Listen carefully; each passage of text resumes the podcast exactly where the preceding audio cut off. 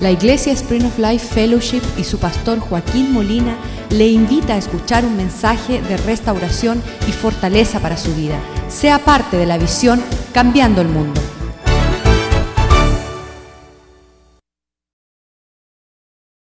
Tu palabra, tu palabra que alumbra nuestro entendimiento, tu palabra que es lámpara para nuestros pies, tu palabra que hace sabio del necio, Señor. Que tu palabra encuentre buena tierra, Señor, en nuestras vidas, Señor, para germinar y dar fruto que te glorifique a ti, Señor. Pedimos, Señor, que tú seas engrandecido a medida que tu palabra es depositado en nuestras vidas, Señor. Porque aquel que medita en tu palabra día y noche será prosperado, Señor. Dará fruto a su tiempo Señor. Su hoja no cae, Señor.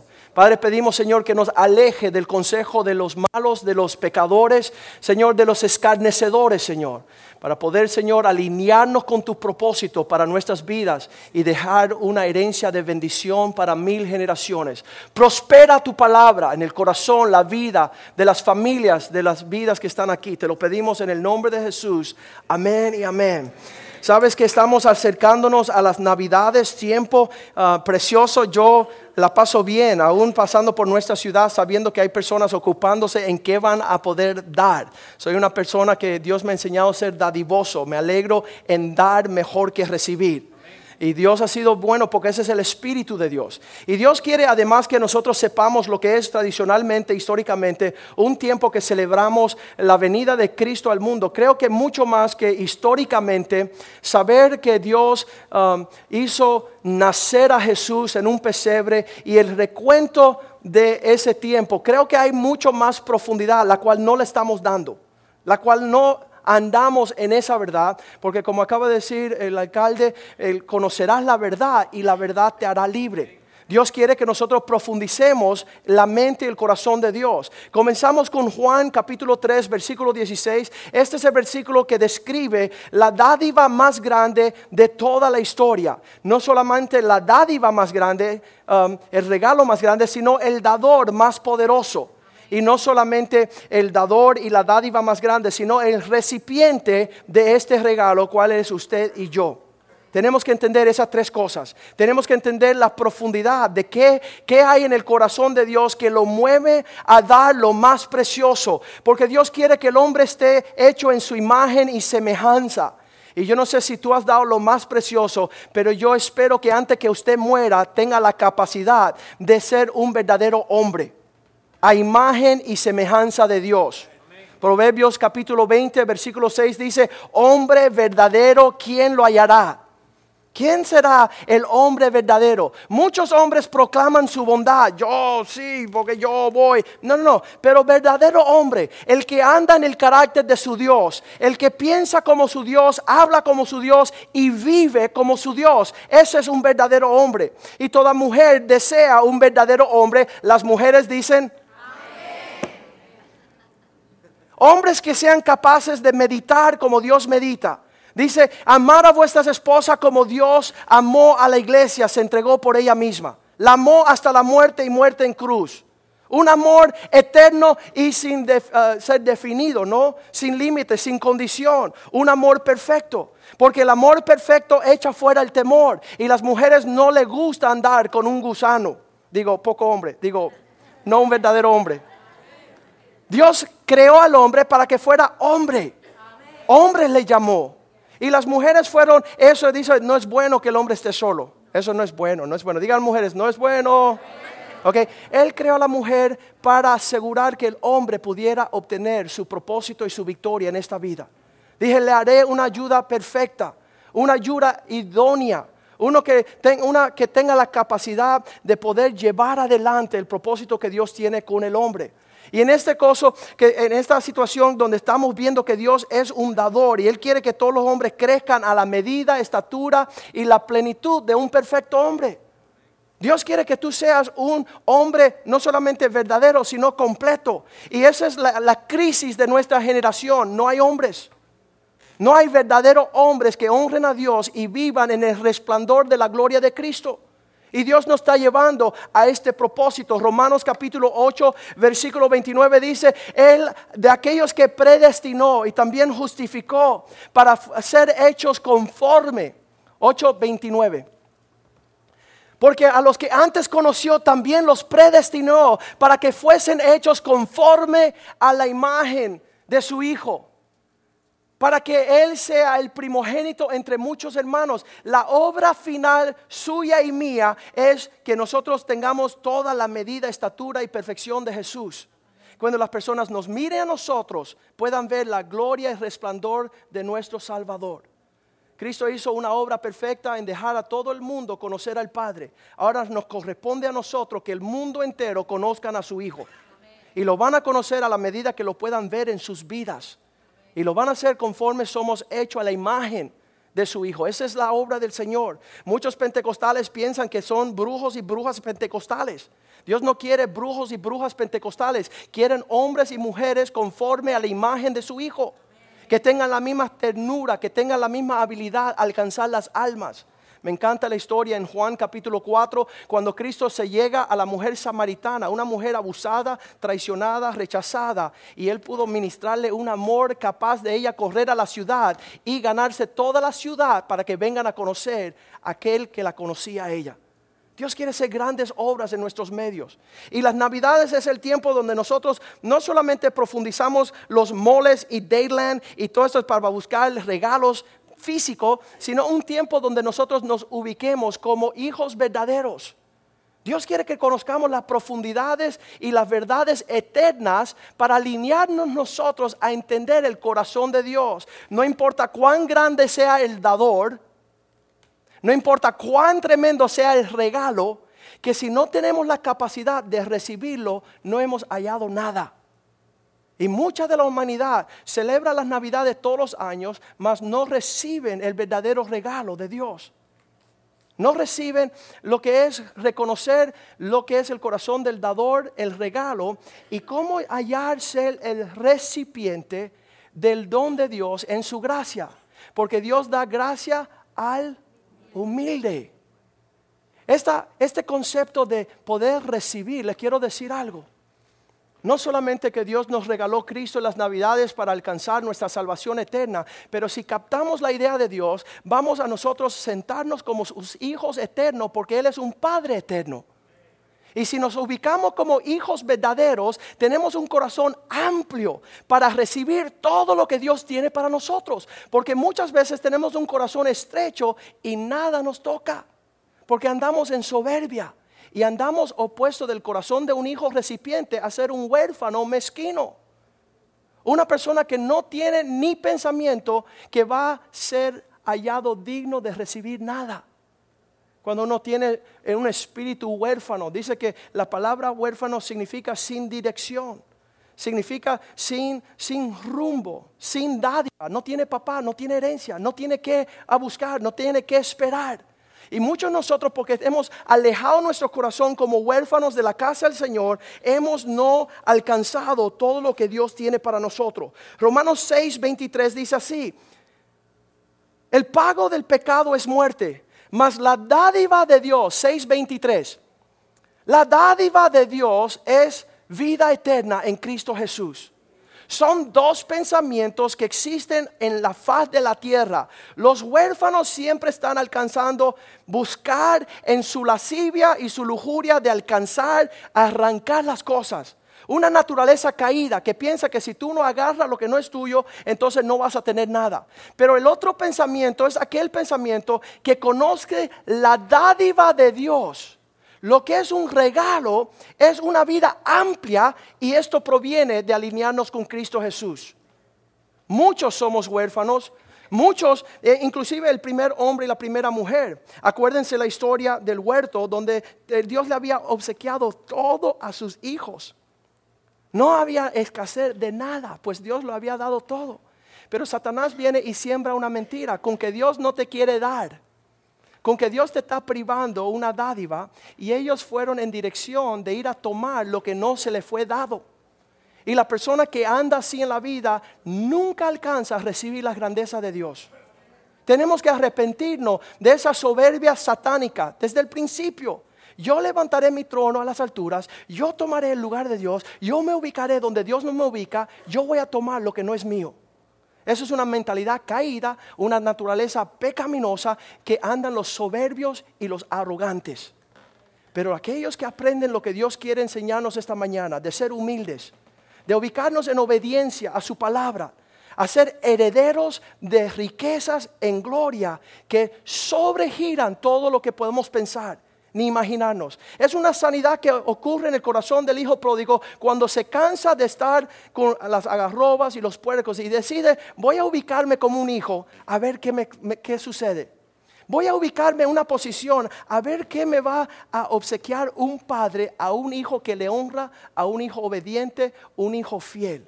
¿Cuál será la herencia suya y mía si nosotros nos alineamos para entender estos conceptos, estas verdades? Dios quiere que entendamos que aún la salvación es una dádiva. Efesios 2.8. Muchos hombres no llegan a Jesús porque se dignan a decir, yo no quiero que nadie haga nada por mí. Si no lo hago yo, no me lo merezco. ¿Sabes qué? Jamás vas a llegar al, cielo. Jamás vas a recibir la salvación que es gratuita para que nadie, dice, para que nadie se jacte. Para que tú no hagas soberbia, porque por gracia soy salvo por medio de la fe. Y esto no de vosotros, diga, no es mío. No lo puedo hacer. Nada de lo que puedo hacer me alcanza la vida eterna. Dios se lo da a quién? A sus hijos. Es una herencia para aquellos que creen. ¿Qué es creer? Alíñate como un hijo. Alíñate que tú eres, sabes que Dios quiere cambiar tu mentalidad, que Él quiere obsequiarte todas las cosas a nivel agresivo, mucho más abundantemente de lo que podemos pedir o esperar. Eso es lo que Dios nos da a nosotros. La palabra dice en Romanos capítulo 8, creo que es el versículo 32, dice, si Él nos entregó lo más precioso, lo más precioso. Si no escatimó a su propio hijo, lo más precioso que él tenía, sino que lo entregó por todos nosotros, ¿cómo no nos dará también? Nos dará dádiva. La única situación es mi capacidad de recibir, mi capacidad de alinearme como un hijo fiel. Nos dará también con él, diga conmigo, todas las cosas. Entonces, ¿de qué estás triste? ¿Dónde te estás mal ubicando para no recibir lo que ya Dios tiene para aquellos que le aman? Si me amas, guarda mi palabra.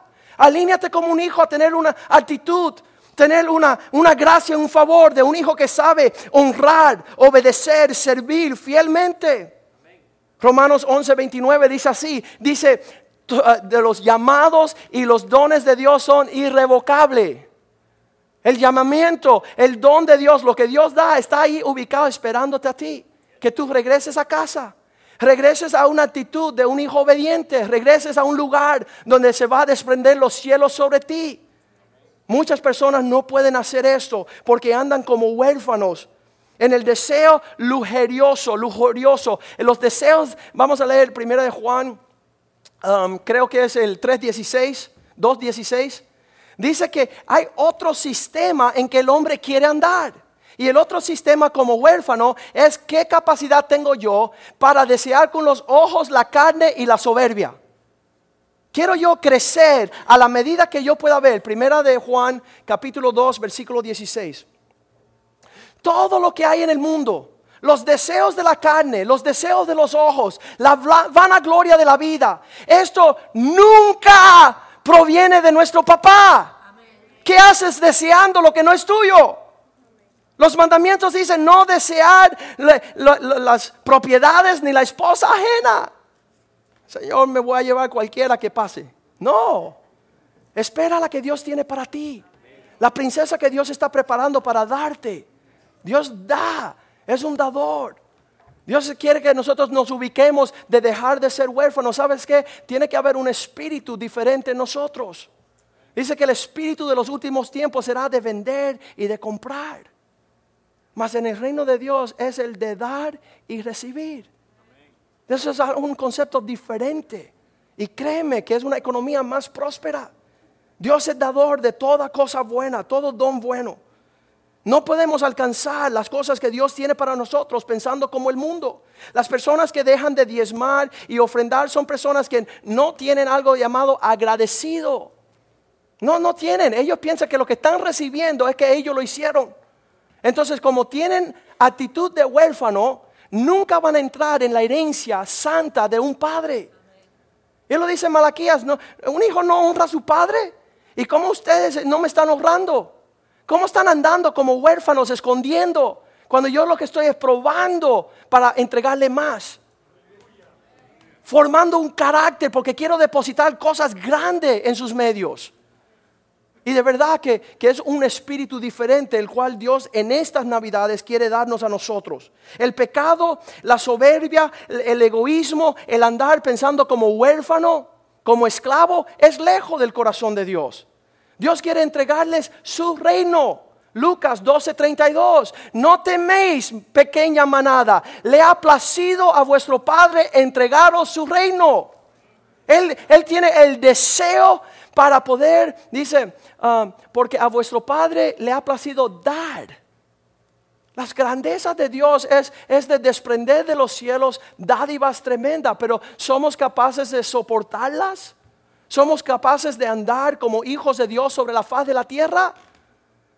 Somos capaces de bendecir. Una de las cosas que fue una gran bendición llegar a la iglesia de Wellington Boone a celebrar su 39 aniversario de ministerio. Me dice la esposa, ¿sabe Joaquín? Desde que te conocí, lo único que conozco es que cada vez que te veo tú me bendices. ¡Qué tremendo! ¿Sabes por qué tengo la capacidad de ir a un lugar a bendecir? Porque no voy a los lugares a buscar. Yo tengo, tengo gran provisión en los cielos. Y usted también. Usted también, Dios quiere depositarles a ustedes para que donde quiera que ustedes no estén como huérfanos. Dice que nunca he visto un justo desamparado, ni su linaje que esté mendigando pan. He sido joven, he sido viejo, jamás, dice David. He visto esa actitud pésima. Y somos pésimos como hijos de Dios cuando andamos por ahí, ustedes los conocen, me vienen corriendo los niños después del servicio. Hey, pastor, dame un dólar. Y lo miro y le digo, aquí no está tu papá.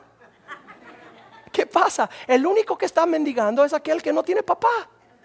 Porque aquel que ya pasa de muerte a vida y tiene un Padre eterno, todas las cosas Dios las derrama sin escatimar. Entonces tenemos que pedirle al Señor, Señor, dame sabiduría, porque soy un necio, estoy andando mal, estoy andando fuera del pensamiento de quién tú eres, transfórmame, deja vivir como un esclavo, Ah, Juan 8:35 dice la palabra de Dios, los esclavos se van de la casa, pero los hijos permanecen para siempre. Eso es una palabra fiel. Un, hijo está en una posición, está alineado para recibir su herencia. Yo le estaba haciendo las preguntas hoy día a, unos pastores, les digo, me, extraña por qué los jóvenes son tan rebeldes. Se, me hace que en el tiempo antiguo el papá había acumulado unas fortunas y decía, oye Juanito, pórtate bien, si no, no te toca nada. Pero hoy día los padres son tan miserables que no tienen herencia. Entonces lo dijo, no te tengo que escuchar si no me toca nada. Pero se me hace que en los tiempos antiguos los hijos que querían honrar a su padre es porque querían la porción de su herencia que ellos les tocaba. Porque la herencia le toca a un hijo, no le toca a un esclavo, no le toca a alguien que está fuera de la casa.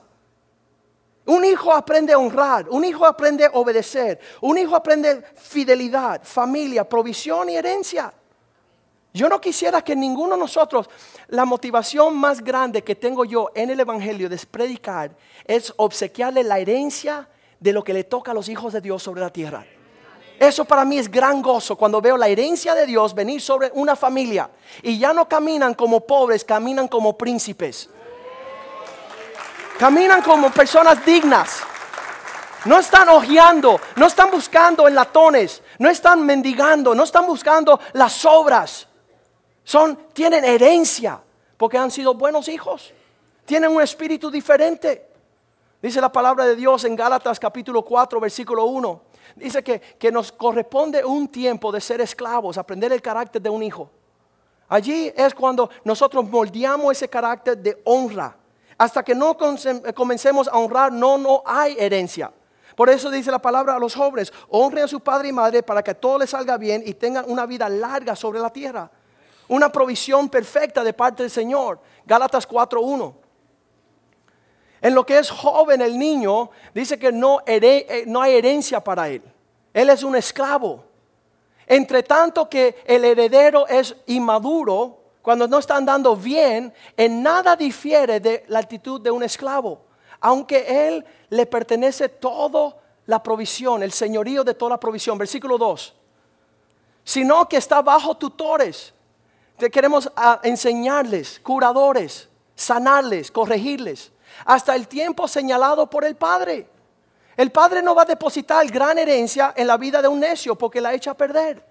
Y esa fue la realidad de, ver algunas veces que estamos ah, lejos de la capacidad de, de recibir nuestra herencia, lejos de la capacidad señalada por Dios de recibir los tiempos de Él para nuestras vidas.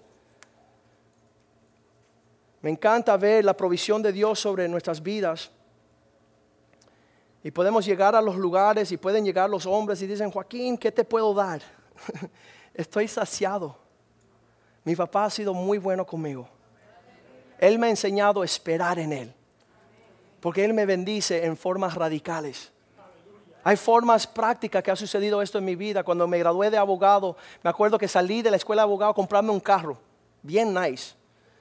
Y me compré ese carro y decía, aquí voy a llevar a mis clientes al tribunal, aquí les voy a defender, aquí voy a meditar. Y yo iba feliz. Y Dios me dice, Joaquín, ¿qué haces? Esto es un gran carro que me acabo de alcanzar. Y dice, sí, pero yo no te lo di. Y yo, sí, pero es, lindo, ¿verdad? Sí, pero yo no soy escaso contigo. Sí, pero ¿sabes qué? Busqué una ganga, me, me la dieron bien barato. Y él dice, pero yo no te lo obsequié. Y yo, escucha lo que me dijo el Señor, yo nunca he sido tacaño contigo a la semana vendí el carro. Y las personas decían, Joaquín, tú estás loco, compras un carro y lo vendes a la semana. Yo no quiero tener nada de lo que el Padre no me da.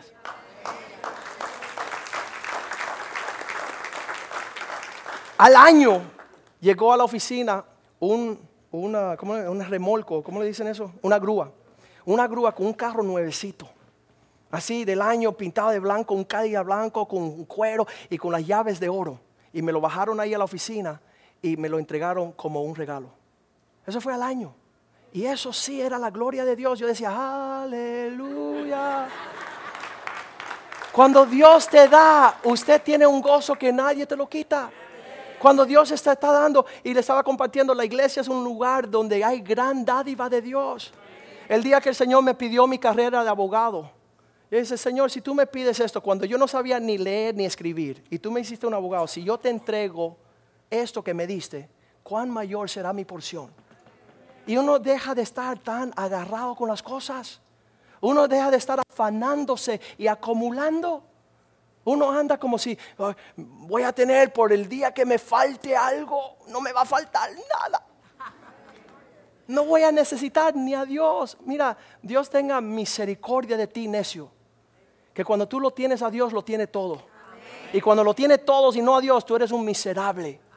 Y Dios quiere que sus hijos tengan esta actitud sobre la faz de la tierra. Porque cuando tú eres mezquito con Dios, eres mezquino con tu esposa, con tus hijos, con tu ministerio. Tiene un pensamiento chiquitito. Dios quiere ampliarte. Dios quiere ampliar tu corazón para que puedas ser capaz de recibir la herencia que te toque en Cristo Jesús. En la historia de la Biblia tenemos hijos que nunca pudieron alcanzar la herencia de sus padres. Absalón, el hijo pródigo, Esaú, todos esos hombres andaban en su propio, poder, su propia fuerza, um, menospreciaron la instrucción de sus padres. Y saben, eran hijos miserables, pero habían aquellos que honraron a su papá. Abraham pudo, eh, dice que tenía un espíritu diferente sobre él. Tenía un espíritu capaz de recibir de Dios el Padre, dejándole una herencia a Isaac y a Jacob. Una herencia grande y fuerte. Tenía la capacidad de, soñar grande con lo que Dios le había entregado. Dice, mira, mira para, donde quiera que tú veas, mira para los cielos, cuenta las estrellas, todo esto tengo para ti. Todo esto. No mires más para abajo. No, no seas, no, no me saques de la ecuación. Wellington Boone es un huérfano. Me encanta cuando un huérfano eh, se, conecta con el Padre. Dios dice, yo soy el Padre del huérfano.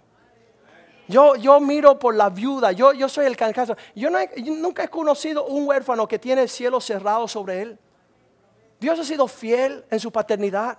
Dios ha sido fiel en sus dádivas. ¿Cómo nosotros somos mezquinos frente a un Dios tan espléndido? No lo entiendo. No lo entiendo. Elías debajo de Eliseo, Eliseo debajo de Elías. David era un buen hijo, José era un buen hijo, Timoteo era un buen hijo. Y si somos hijos, Dios quiere que tengamos la mentalidad de hijos. Wellington Boone tiene 64 años, es un hijo fiel, es humilde, es un hombre de honra, es un hombre fiel, es un hombre que sirve, tiene las cualidades del carácter de Cristo.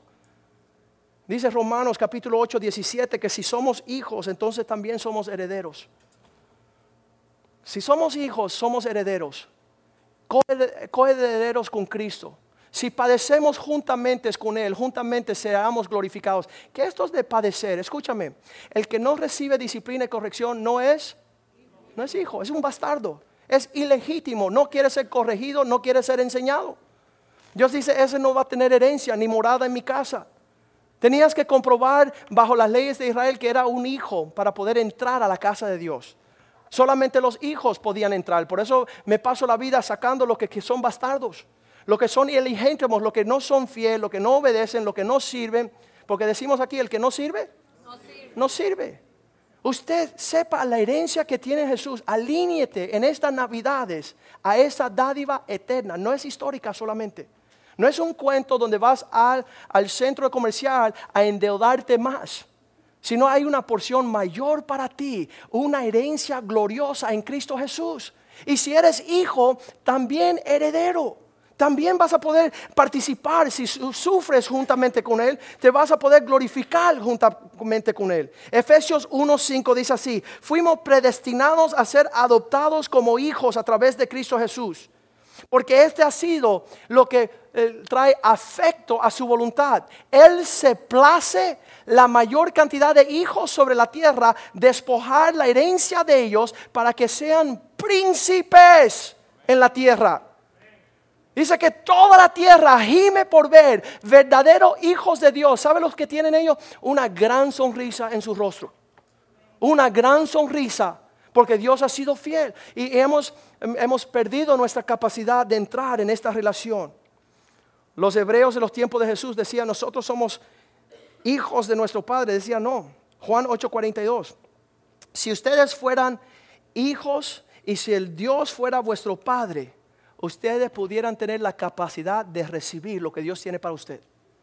El no tener capacidad de recibir lo que Dios tiene para nosotros nos rinde no ser hijos. Está el dador, está la dádiva, pero no está el recipiente. No está la persona que está dispuesta cuando Dios deposite algo en ti, que tú puedas rendirle gloria a su nombre. Que tú digas, Señor, de nada te estamos dando, solamente damos de lo que tú nos has dado. Ese fue David. Señor, no te estamos dando nada. Solamente lo que tú has depositado en nosotros somos capaces de dar. Juan 3:27 dice, solamente lo que el hombre recibe puede dar. Le pregunta a usted, ¿qué has recibido? Resentimiento, amargura, tristeza. No, el hombre no puede recibir nada si no le fuere dada del cielo. Si tú no tienes la capacidad de recibir de parte de Dios, nada tienes que dar ni una sonrisa, ni paz, ni tiempo. Las personas se maravillan, Joaquín, ¿cómo, cómo es que tú te, estás siempre, estás yendo a lugares? Mira, fuera glorioso si a los lugares donde yo fuera, fuese yo a recibir. Pero voy a desprender la bondad del Señor. Y mientras más tengo la capacidad de dar lo que he recibido, más Dios me da. Dice la palabra de Dios, lo que has recibido por gracia, dalo por gracia. Camina en esa sabiduría. ¿Cuál es la sabiduría? Eh, Santiago 1.5 dice así. Dice, si a alguien le falta este entender, este, este saber, pídeselo a Dios, porque Él también les dará sin medida, sin costo, será dado. ¿Cuál es la sabiduría que necesito, Señor? Bueno, tiene la necesidad de saber que si anda en lujuria, esa lujuria se convierte en pecado y esa, ese pecado se convierte en muerte, sin fruto. Después de la sabiduría, versículo 6 dice así, pero pide con fe no dudando, porque el que duda es semejante a la onda que es arrastrada por el viento, echada de una parte a otra. Versículo 7. No pienses pues que tal hombre reciba algo de Dios. Si no andas en un pensamiento sabio, tú no tienes la dádiva que viene de Dios. Tú estás buscando las tuyas, tú te estás peleando por alcanzar cosas que nunca será. Eso dice la palabra de Dios, ese es el espíritu del mundo. Versículo 8 dice así, el hombre de doble ánimo, inconstante en todos sus caminos. Versículo 9. Vamos al 14. Cada hombre es alejado cuando sale por su lujuria. Santiago 1, 14. Hay, cosas en este mundo, dice, cada uno es tentado de salir de ser un hijo cuando por su propia concupiscencia es atraído y seducido. Oye, sal debajo del Señor para que tú alcance lo que deseas. Versículo 15. Entonces esta concupiscencia después ha concebido, da luz al pecado y el pecado siendo consumado, cuando está en su plenitud, da luz muerte. No hay provisión. Pero mira lo que dice entonces el 16. No erréis, amados míos. No caminen en esta forma. ¿Por qué? Versículo 17, porque toda dádiva buena y todo don perfecto es algo que proviene del Padre. No salgan a buscar cosas, ubíquense bajo la sombra del omnipotente. Estén bien con Dios. Porque hace dos años me quebranté. Yo dije, Señor, si yo no recibo lo que a mí me toca en mi herencia, mis hijos no lo reciben. Y yo sé que estoy fuera, tengo que entrar más aún en tu provisión. Quiero la paz, el gozo y la justicia que a mí me toca cuando yo me alineo contigo y que a mis hijos no les falte nada. Yo me tengo que alinear con mi herencia para que a mis hijos me, les toque su porción, su provisión. Y todo esto proviene del Padre. ¿Cómo proviene del Padre? El 18. Porque Él nos hizo hijos a través de su palabra de verdad. Nos hizo, hizo nacer somos ahora hijos. Tenemos la sabiduría para recibirlo del Padre. Para que seamos primicias. Aquellos que van a recibir la primera parte del Señor. De aquel que nos trajo a la luz. Primera de Pedro 1.9 y terminamos con esto. Pedro dice así. Reciban el fin de vuestra fe. Obteniendo. Obteniendo significa que va a ser dado. El fin de nuestra fe en esta salvación para nuestras almas. Bueno, Pedro, ¿cómo voy a alcanzar yo la totalidad de esta vida que a mí me corresponde? Ya ustedes saben la respuesta. Alíñense como hijos. Versículo 3 dice, bienaventurado, bendito sea el Padre, el Dios y Padre de nuestro Señor Jesucristo. Según su gran misericordia nos hizo renacer para una esperanza viva cuando Cristo resucitó de los muertos, versículo 4, para una, diga conmigo, herencia incorruptible, incontaminable, inmarcesible, reservada, depositada en los cielos, esperando ser derramada sobre nosotros. Una herencia gloriosa. Pero él, Pedro está diciendo, ubíquense, anden como hijos, dejen de andar como huérfanos, dejen de andar como mendigos. Comiencen a regocijarse porque dice que esta herencia, versículo 6, usted puede grandemente, el cual vosotros os alegréis, aunque ahora por un tiempo es necesario que venga aflicciones y diversas pruebas. ¿Por qué? Porque estas pruebas, el 7 dice, eh, causa que como el oro se purifica, usted se alinee más, se alinee más del que está obsequiando sus dádivas. Deje de estar vagando en sus pensamientos de, porciones que vienen de otros lugares. Eso no glorifica a Dios. No glorifica a Dios cuando estamos así con dos manos, sino que estemos ahí preparados a recibir toda la gloria del Señor, toda su provisión, hasta que haya hallado alabanza, gloria y honra cuando sea manifestado Jesús. Y entonces dice así, aunque todavía no lo ven, versículo 8, es un periodo donde no nos estamos viendo estas realidades, pero hemos creído. Vamos a ponernos de pies esta mañana y decirle, Señor, ¿sabes qué? Yo necesito, yo necesito ver tu gloria. Mis hijos necesitan ver tu gloria. Yo puedo hacer muchas cosas en mi propio poder. De hecho, les voy a decir algo, si usted es egoísta, y usted no se ubica como Dios quiere, sus hijos nada más que van a ver que la gloria es tuya. Y la gloria tuya va, va a perecer, va, va, va a irse. No van a saber cómo ubicarse ellos para una herencia. ¿Sabes que Le doy gracias a Dios por mis hijos. Han visto la herencia de mi copa que a mí me toca. Y dicen, yo quiero servir al Dios de mis padres. Quiero alinearme a ser un hijo fiel. Quiero escuchar su voz. Quiero andar como los hijos que honran sus papás. Quiero tener el corazón del Espíritu de Dios. Gálatas 4:6. Como resultado de ser hijos, Dios también derrama su espíritu de hijos sobre ustedes para que tengan la capacidad de decir, papá, tú eres increíble. Papá, tú eres grandioso. Papá, tú eres bueno. El espíritu que está sobre nosotros es un espíritu que entiende las navidades, que ha entendido, lo que Dios quiere hacer en esta, en esta temporada. Señor, si en algo yo te he fallado y estoy actuando en una actitud prepotente, arrogante, si tengo la actitud de, de Satanás, si tengo la actitud del hijo pródigo, si tengo la actitud de Absalón, si tengo la falta de honra, si tengo, si no te he dado a ti la capacidad de que todos conozcan quién es mi papá, que mi vida es un reflejo de tus bondades, que mi vida es un reflejo de, que tú has sido bueno. Me encanta esa, esa canción, Dios ha sido bueno. Dios ha sido bueno. Hebreos 12, 28 dice, si estamos recibiendo un reino inconmovible, tengamos la actitud de conocer cómo recibir ese regalo. Para que podamos servir a Dios en una forma agradable y temerosa. Para poder estar delante de Él en una forma que le honra a Él en nuestra vida. ¿Sabes qué?